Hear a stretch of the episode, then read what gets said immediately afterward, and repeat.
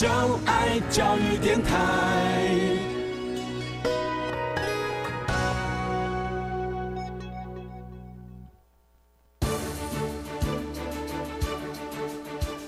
教育电台全国网收听频率：台北、桃园及高屏地区一零一点七，基隆一零零点一，宜兰、彰化、台中、云林一零三点五，新竹、苗栗一零三点九，南投九八点一，嘉义、台南一零七点七，恒春九九点三，花莲一零三点七，玉里一零零点三，台东一零二点九，澎湖九九点一，金门八八点九，马祖九一点五。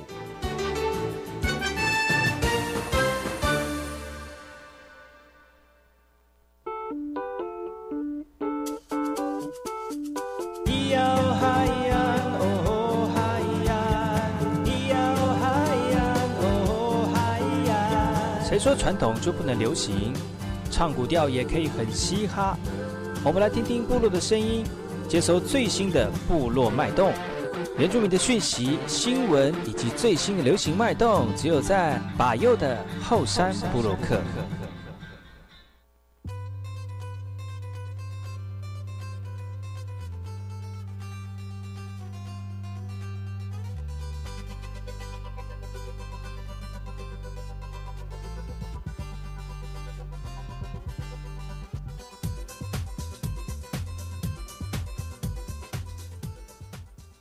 哎，我是那个嘛布隆杰百佑哥，大家好，我是把佑，欢迎各位主任朋友再次回到把佑，每个礼拜六跟礼拜日早上十点到十一点钟，教育广播电台花莲分台所主持的后山部落客。最近天气多变化，而且这个季节交替的时候呢，会有一些，比如说像是感冒这样的状况出现了。今天把佑的声音也非常有磁性哦。那希望大家能够保重身体，不要感冒了，像百佑一样哦。那今天百佑后山波洛克后山会客室邀请的是来自于这个这个曾经求学的时候，他很喜欢长跑的一个运动健将，但是呢，他最终还是喜欢他这个文学创作的一个工作哦，也成为他的生活重心了。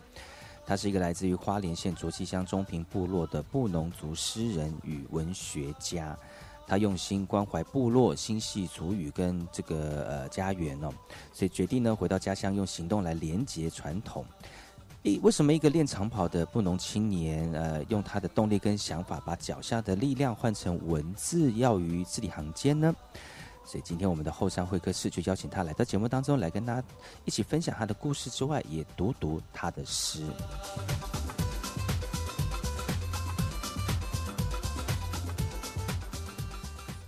我们先来听听本周的原住民新闻。部落新鲜事。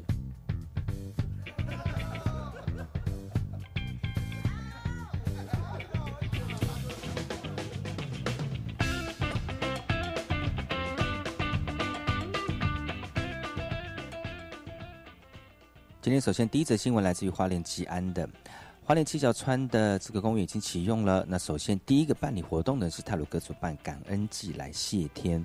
吉安乡公所规划七角川公园在九月正式启用了，恰逢吉安乡泰那个泰鲁格族举行感恩祭的活动，那感谢一年来上苍的庇佑哦。吉安乡泰鲁格族共有庆丰、富福兴、南华、甘城、博爱新村，人口超过两千人。而过去吉安乡泰鲁格族举办感恩祭的活动，都借用场地举办。而七角川公园将是未来族人固定办理活动的场域，族人也可以借此推广农特产品。感恩祭是泰鲁格族感恩的日子，透过文化祭典活动凝聚族人的精神、传统、传承文化。而七角川公园启用之后，未来可以将附近这个新建七角川呃聚会所，也希望提供族人办理碎石祭仪以及文化休闲的空间。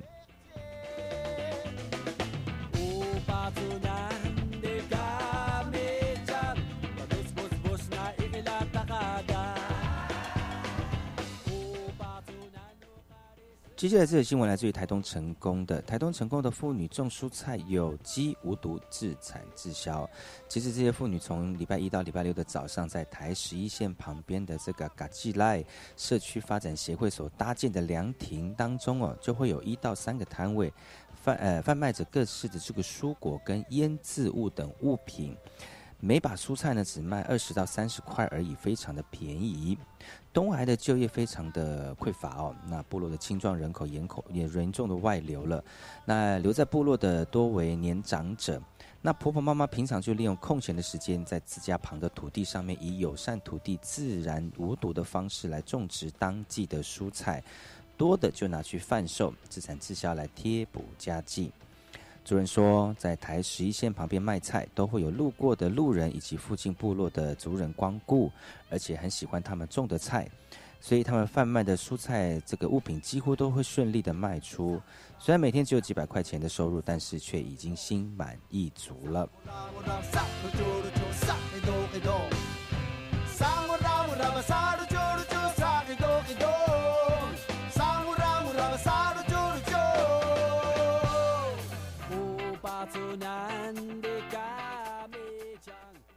这则新闻来自于台东纳玛夏的。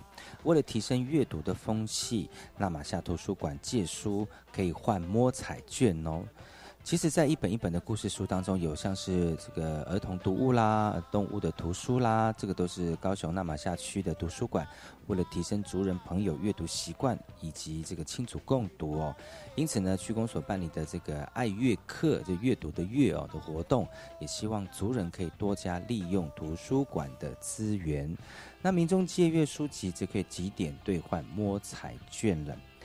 活动从暑假开始啊，一张一张张的照片就可以看得到家长带着小朋友到图书馆看书，来培养阅读的能力跟习惯。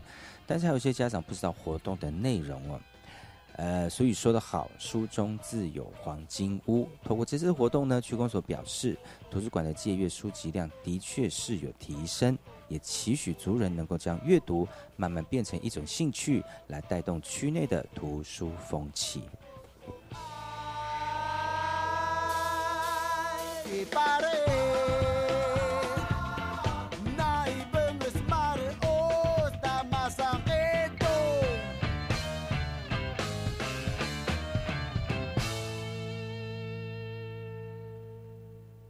听完新闻，听歌喽。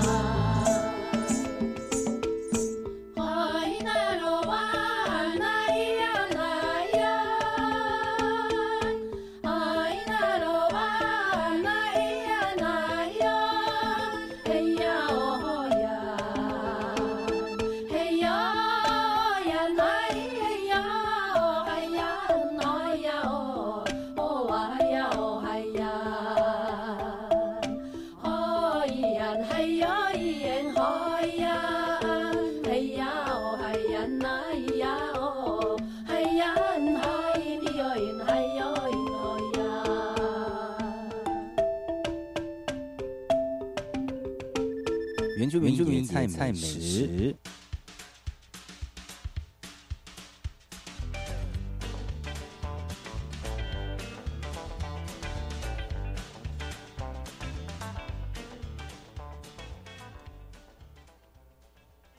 今天的原住民野菜美食要跟大家介绍的就是原住民，特别是阿美族在生活当中野菜的运用。其实天然的野菜不担心农药跟化学肥料的残留，而它的营养成分其实就和一般的蔬果一样哦。野菜类的呃这个叶菜类的野菜呢，含有丰富的纤维质跟维生素 A 跟 C，甚至也有一些矿物质啦，像是磷、铁。钙等等啊，那根菜类的野菜当然少不了淀粉质，那果菜类的这个野菜中的蛋白质也相当的丰富。认识野生可食的植物，不仅可以运用在日常生活当中，而身在野外当食物短缺的时候呢，也能够充饥解渴，甚至度日求生哦。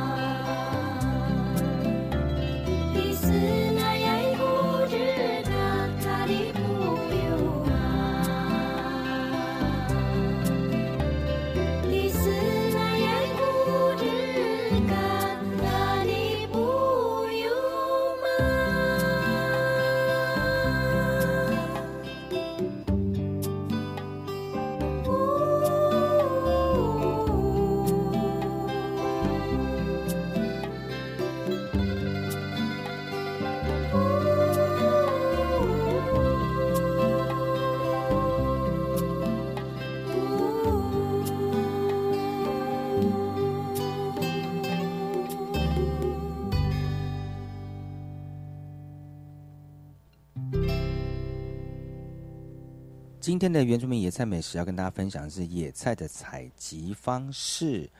在阿美族在原住民当中，采集野菜最活跃的，当然就是阿美族人了。阿美族人对于野菜的使用部分跟采采摘的时间都非常的熟悉。那有许多像是野菜，并非生长在深山里，就连荒凉的空地、原野以及马路旁的乡间小路，也都随处可以看得到。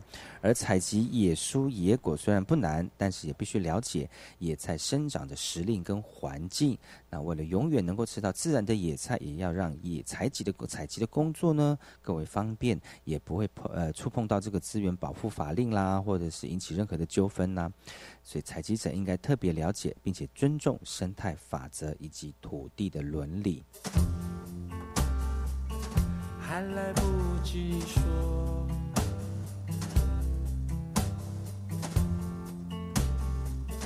我就这样离开。只是迫于现实的无奈，我想回来。或许还来得及说出口，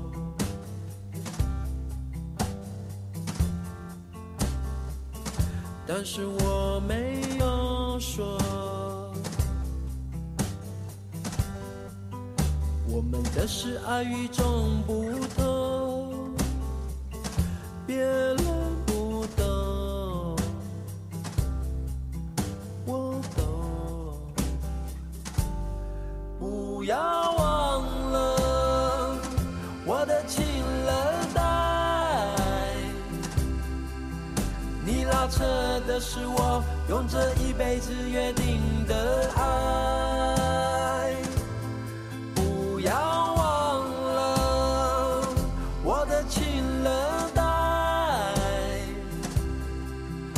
我收下的是你月光下最开心的期待。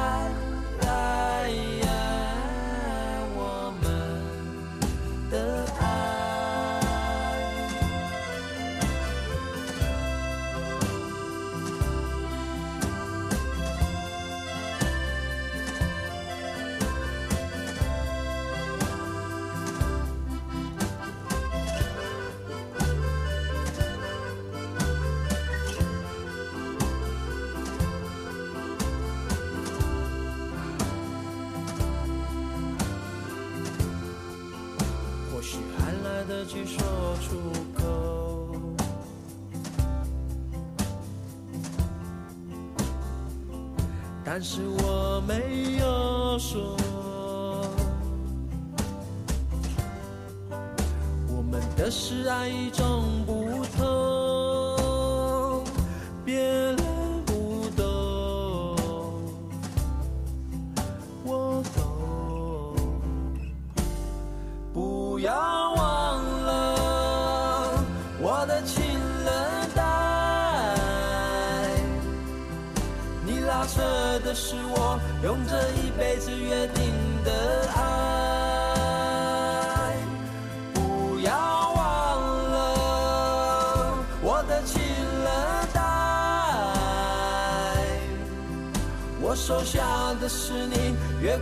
最开心的期待。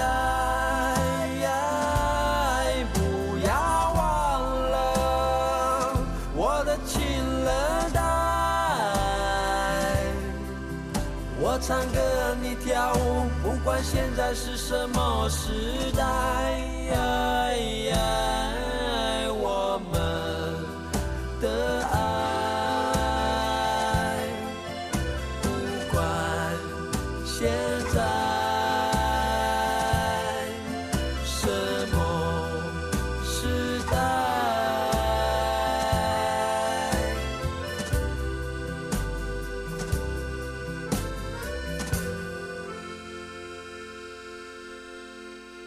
今天要跟大家介绍的野原住民野菜美食是呃怎么采集野菜哦？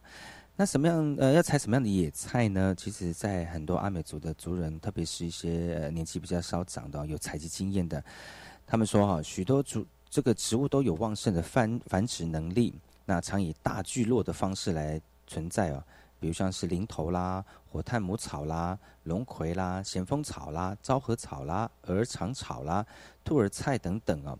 而这些野菜可以放心的采集，因为它只只取它的嫩叶。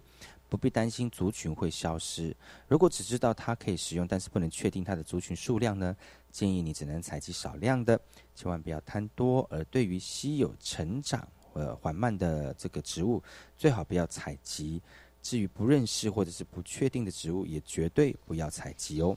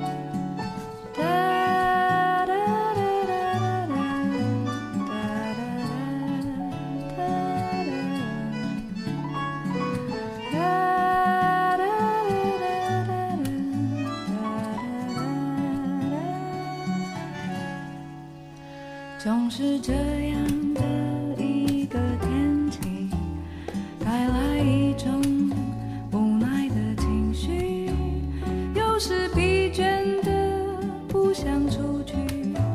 什么快乐不快乐，没那个心情。这不是一场梦，一出电影，追逐生活西风虚幻的光影。该有的勇气都已经麻痹，海风轻轻吹，温柔的声音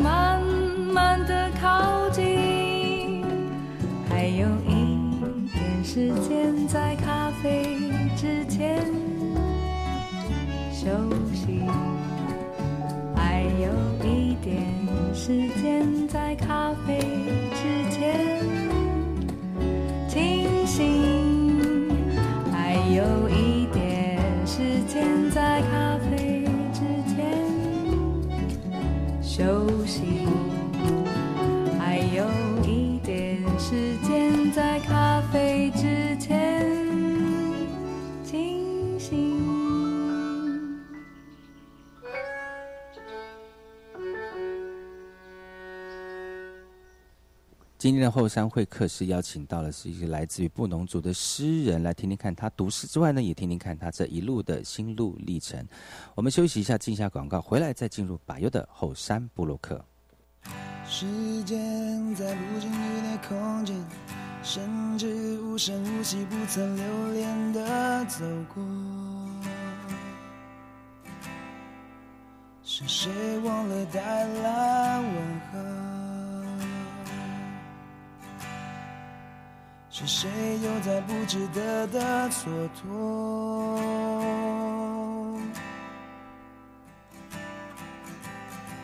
瞬间擦干了灰蒙的天，窗边屋檐瘴气压着无法喘息的颤抖。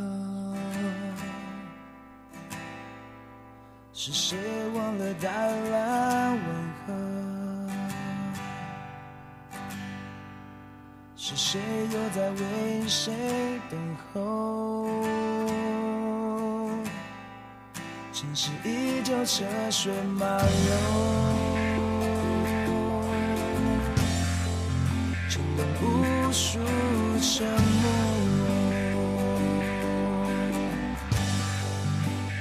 再次的挥霍，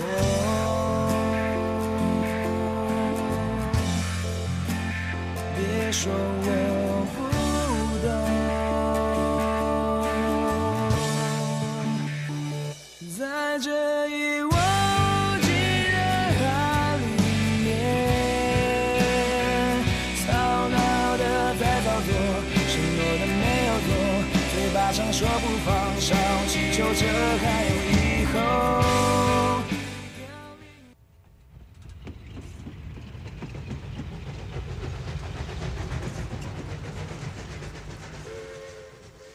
我知道有一段比永康到保安更迷人的火车路线。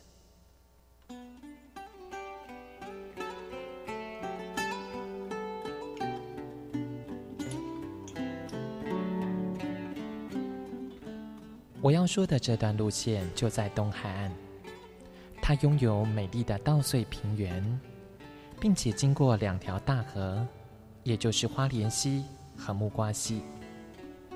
它的名字更是绝佳的祝贺和问候，可能在整个台湾很难找到比它更幸福的祝贺的话了。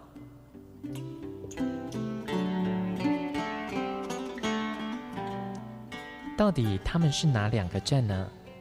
答案是吉安和寿丰。吉、安、寿、丰这四个字，怎么样的连结或拆开，横来竖去都是福气满堂的好字。教育电台花莲台，祝你吉安寿丰。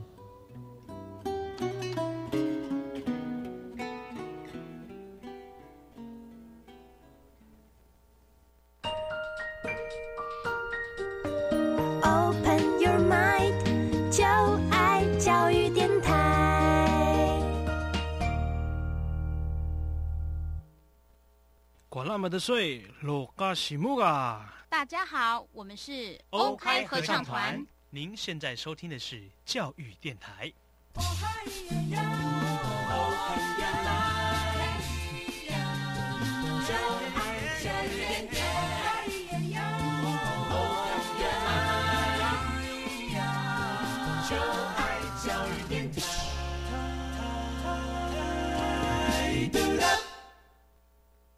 我听，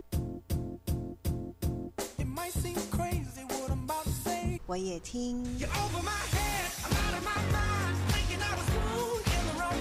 但是我最爱听。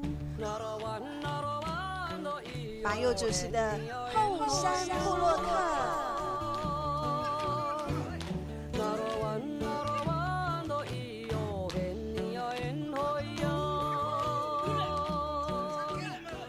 部落会客室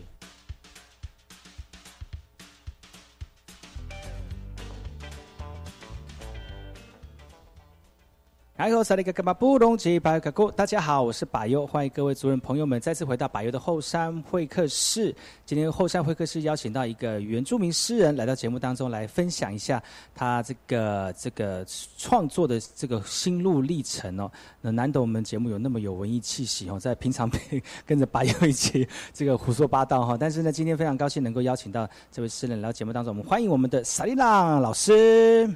嗨，白佑哥，大家好，大家好，还有观众朋友，大家好，我是萨利丹，塔克斯弗莱兰，我来自花莲南区，呃，卓溪乡太平村中平部落的年轻人，然后今天很高兴能够被那个白佑哥哥邀请，然后跟大家一起在空中相会，在这个热天的底下，一起享受白佑哥哥的还有我的一个分享，这样子。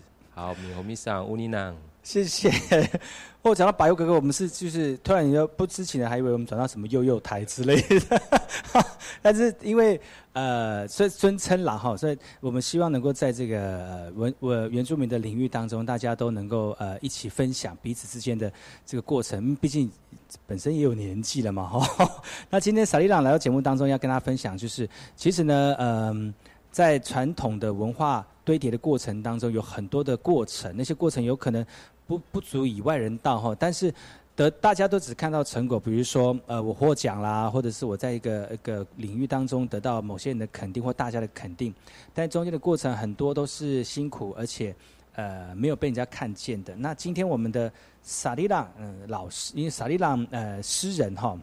艺术家应该这样讲哈，艺术家来到节目当中来跟大家分享。可能现在有很多的族人朋友们呢，也在投身部落的传统文化，不管是译文或者是复振工作哦。虽然很辛苦，但是呃，也希望大家能够继续支持辛苦投入传统文化的复正。那刚才我们的沙哥，我应该讲沙哥了哈，因为大家都是都都是以沙哥来著称的，尊称呃尊称他哈。那他自己你自己本身，你说你是从呃玉里。玉里呃什么部落去了？中中平部落对，中平部落来到呃中平部落，然后但是他的故事非常的有趣哦，他本身呃不是就译文出身的嘛哦，好像曾经是选手之类的运动选手，是什么样的故事？你们跟大家分享一下。呃，就是小时候反正原住民嘛，嗯，什么都会，可是被常常都会被灌输。会唱歌，会运动这样子，然后刚好我也是很会运动，这样就被那个教练提拔，然后所以从国小三年级的时候就开始练那个长跑。长跑哦，小时候就开始练五公里这样子，这样子一直在山上，就是在部落跑来跑去，然后跟着教练这样子，然后所以从国小一直练到高中都是练田径，然后跑步这样子。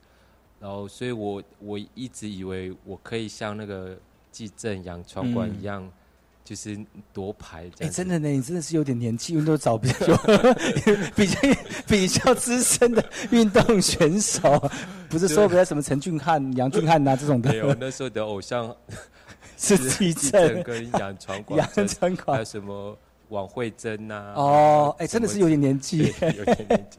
你说你国中、高中都在跑步？对，都在跑步。然后，可是，在跑步的过程中，其实，呃，有一些老师有看到我的在写作的方面有一些就可以这样。就做你你很喜欢写文章，然后所以老师那时候，尤其是国中的时候，会老师会鼓励我们去投稿到那个花莲青年。嗯。应该有，你呃有有有经历过。现在花莲青年也是还有了，只是说现在大家很少在看而已。就是那时候花莲青年就是唯一我们花莲的可以投稿、可以增加自己的曝光度的文章的一个文章发表的机会，就呃可以让学生或是什么可以有看到自己的文章出现在书本、书书籍里面、书刊里面的。可是那时候写的东西就。比较没有什么原住民的味道，可能就是写那种，呃，今天发生了，对你今天发生了什么事，在公车上的一些小事啊，或是一种人生的那种日常小事，然后把它把它写的很很很很很大的一件事情这样子，然后然后年轻又就就只能写一些很惆怅的一些文笔啊，或什么之类。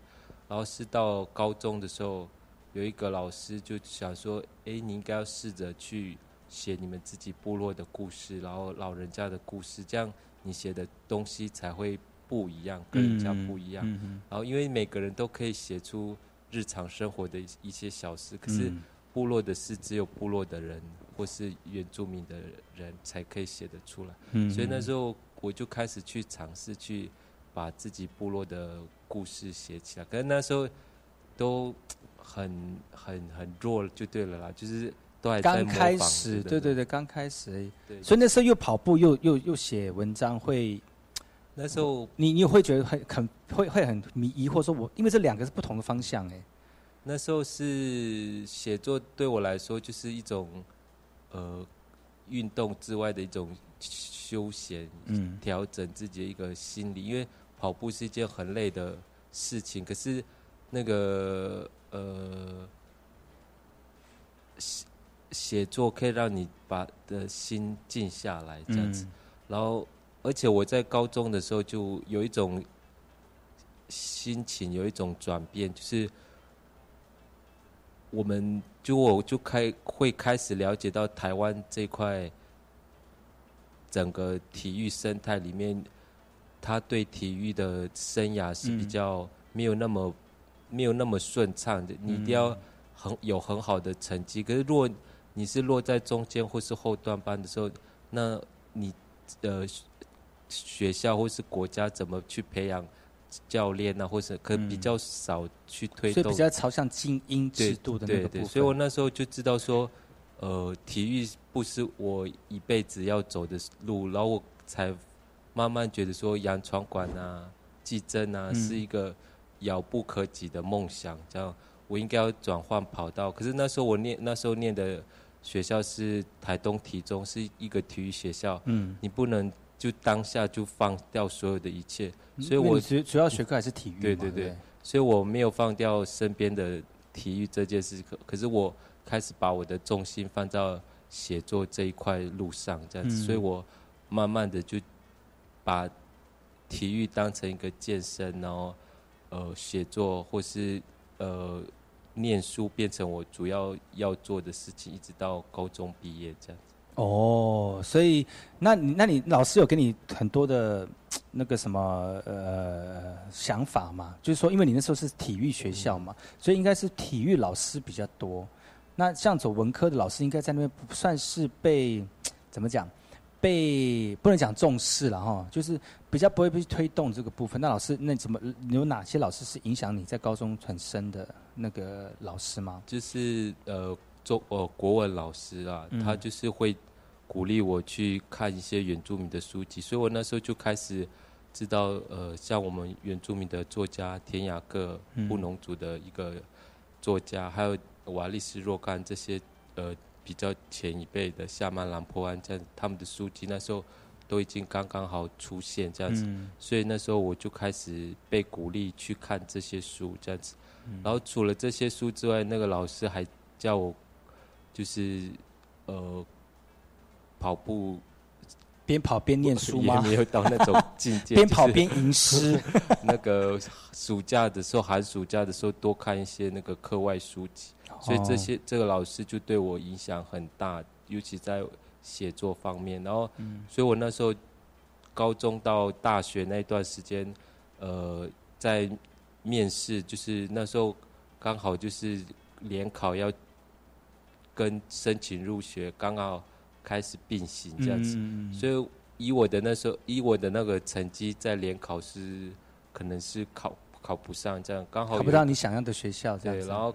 刚好就有面试这这个门槛这样，所以我那时候去面试，然后就因为国文老师的关系，然后让我看到布农族的田雅各的文章，然后我那时候面试的时候就写了，就被问到议题，他就说你最喜欢的作家是谁？这样，然后他我就想说田雅各，然后我最喜欢他的一句话就是用笔代替猎枪，写出我们的故事这样子。嗯，所以呢这句话，所以一定要背一些原住民诗，我作家的那个一个京剧，你就会分数就很高嘛。没有，那时候是因为刚好脑海之中就有出现这一句话，这样。其实最主要的原因不是那个我背出令人惊讶的一个一句话这样子，而是说在我面试的时候，其他人他们可能呃讲出来的东西都是课本里面的东西。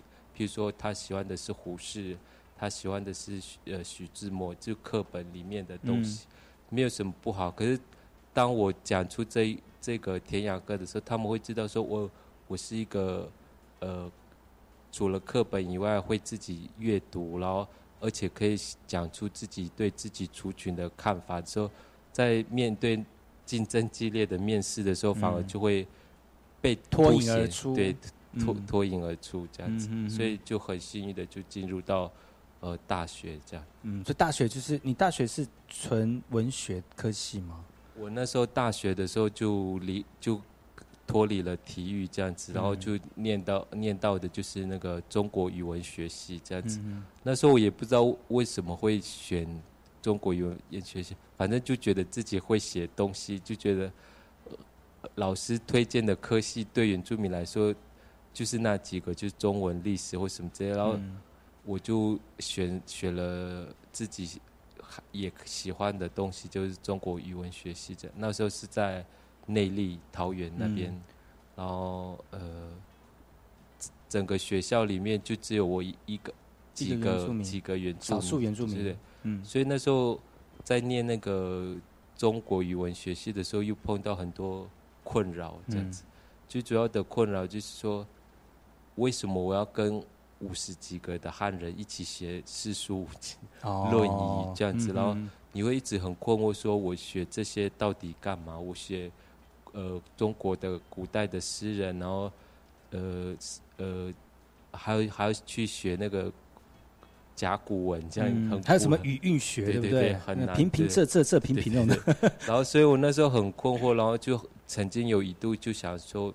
干脆回回去，跟你想象的不太一样。对，我就以为就是一种会对创作，或是有一种更，或是怎么样。可是你学的东西就很很多这样子。然后有一个学台湾文学研究的老师，就在一次的聚会里面就鼓励我。他可能知道我有那种 不知所措的感觉，所以他就就跟我分享，就是说，呃，这些。你学的东西，你不要把它看得那么重，你就把它当成一个呃工具，你去学人家怎么去应用这些东西，然后，譬如说呃古人怎么写夏天，怎么写秋天，怎么写忧忧伤，怎么写的，然后你把这些把汉字当成一个工具，然后把它转换成你自己的东西，就用这个汉字去写自己部落的故事，自己的心情。然后你在学习的东西，学习的就会不会那么痛苦，这样。所以那时候我就开始认真去用呃汉字去书写自己的呃心情，自己部落的故事，这样。嗯嗯嗯，哇，其实是娓娓道来。其实这这过程当中虽然是短短的呃几年而已，但是其实有很多的心境的变化。从一个体育选手，然后变成一个呃拿笔。写文章，然后可能是为了要写自己部落故事的一个一个角色哈。那今天除了邀请我们的萨利朗来跟大家分享他的这个心路历程之外，你有带着几一些呃作品给大家欣赏哈。那这个作品是，这是我的那个第二本诗集，叫那个部落的灯火，嗯，自己写的，对，自己写自己写的作品。然后我想分享，就是刚才有提到。大学的时候，大学曾经很茫茫然的一一些事情，就不知道在学校或是在都市要做什么着。然后那时候我就开始觉得说，我离部落越来越远这样子，然后身身体好身上好像已经缺少了原住民的味道。嗯，然后所以我就想说，去找其他原住民的同伴。然后说还特地从桃园去台北的大专中心。就一起聚会，然后去跟他的他们跑部落，这样。那时候我才慢慢知道说，呃，我们在离开部落之后，其实最重要的还是寻找那个原住民的味道，所以我那时候写了一首诗叫《寻找盐巴》。好，我们来听听看。对，就是一盘菜没有盐巴的时候，它就是没有味道的菜，这样子。好，寻找盐巴，失去身原味的身份，一种淡淡的忧郁在唇上，被搅嚼与咽喉。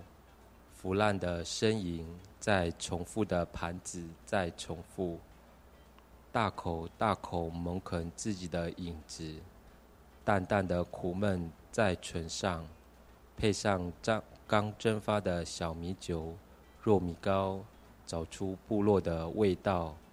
那失去缘分的岁月，总在寻找盐巴中度过。嗯，就是，很有感觉，而且有有有尝到味道了。他盐巴吃多会水肿，所以不要吃太多盐巴。所以就是出去外面的过程，其实就是寻找盐巴的过程。嗯，可是，在那你你觉得在外面有找到吗？还我觉得还是要回到部落，对不对？对对对，就是那时候再怎么去寻找，再怎么。终究那终是别人的，嗯，比如说你学的一些一技之长啊，那其实都是我外面的一技之长。然后你怎么把外面的一技之长带回去部落，那才是真正自己属于跟部落的一些一个连接，这样子。嗯，这是我的呃感觉啦，这样子。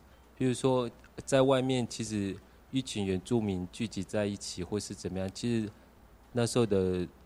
聚集在一起，其实都是一种泛原住民的认同，就是我们都是呃呃呃流浪在外面的原住民这样子，然后寻找一些认同。可是他的认同都是泛原住民，就是譬如说，呃，原住民在一起的时候，就聚聚一聚，就是唱火嗨呀、拿鲁湾这样。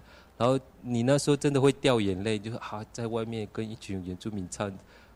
唱那个火嗨呀，拿鲁，可是一直在追寻自己的时候，你才会发现，哎，我为什么唱阿美族的歌会掉眼泪，而不是去唱原住的歌？对，不农族的族群的歌曲。所以那种感觉还是不一样。所以回到部落才是找回自己的一个呃最主要的一个，让自己回到自己呃氛围当中很重要的一个过程哦。因为毕竟在外面还是。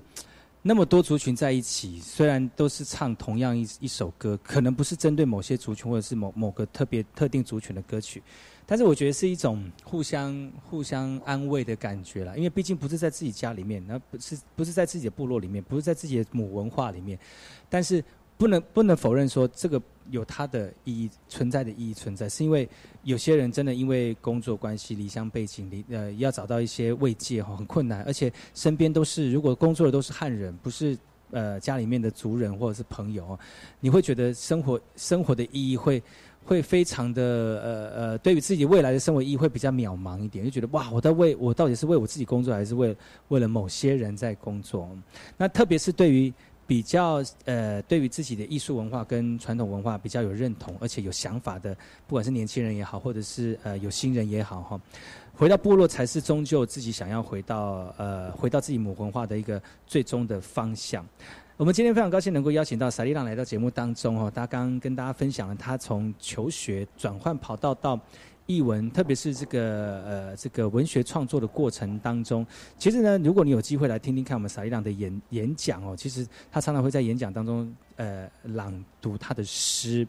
呃，明天我们继续请到萨利朗来到节目当中，继续分享他的这个创作的过程，也希望大家能够呃继续支持我们传统文化投入过程当中的有心人。我们呃今天暂时告一段落，明天继续收听我们把优的后山部落客，我们明天见。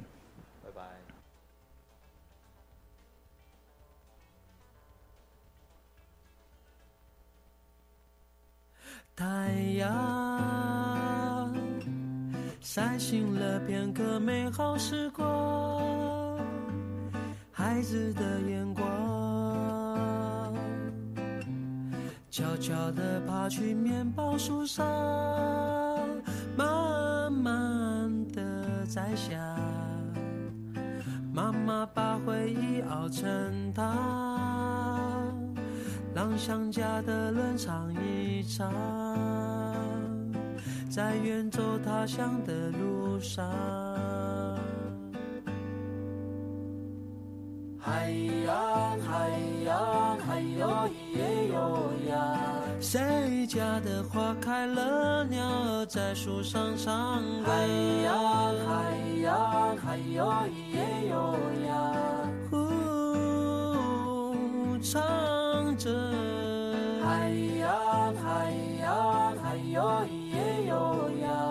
谁家的花开了，少年却不在家了。海洋，海洋，海哟咿耶哟呀。呼呼，歌唱，唤醒了片刻美好时光，清冷的泪光。悄悄地照亮我的心上，慢慢地低下，沾湿了回忆的行囊，让想家的人回头望，在远走他乡的路上。海洋，海洋，海哟咿耶哟呀。谁家的花开了，鸟儿在树上唱歌。海洋，海洋，海哟咿耶哟呀。呼，唱着。海洋，海洋，海哟咿耶哟呀。谁家的花开了，少年却不在家了。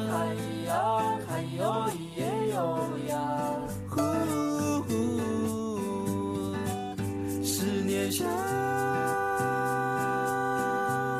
这莫名的想，谁能告诉我，从哪飘散？多渴望在远方有你陪身旁。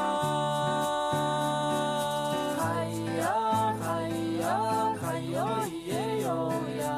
谁家的花开了，少年却不在家了。在唱歌？又有谁在思念着？海洋，海洋，海哟咿耶哟呀。谁家的花都开了，少年却不在家了。海洋，海洋，海哟咿耶哟呀。呼呼，歌唱，唤醒了片刻美好时光，清冷的泪光，悄悄地照亮我的心上，慢慢地低下。沾湿了回忆的行囊，让想家的人回头望，在远走他乡的路上。感谢我们的布农诗人来到节目当中来跟大家分享他对于自己文化创意的投入，以及他对文艺的创作、哦、的这个感动哦，也希望大家能够因为他的这个投入呢更受激励啊，对于自己也喜欢文创的跟文化的朋友们呢，也能够用心的投入。明天继续邀请他来到节目当中跟大家分享，不要错过明天的节目喽。今天节目到此告一段落，我们明天见，拜拜。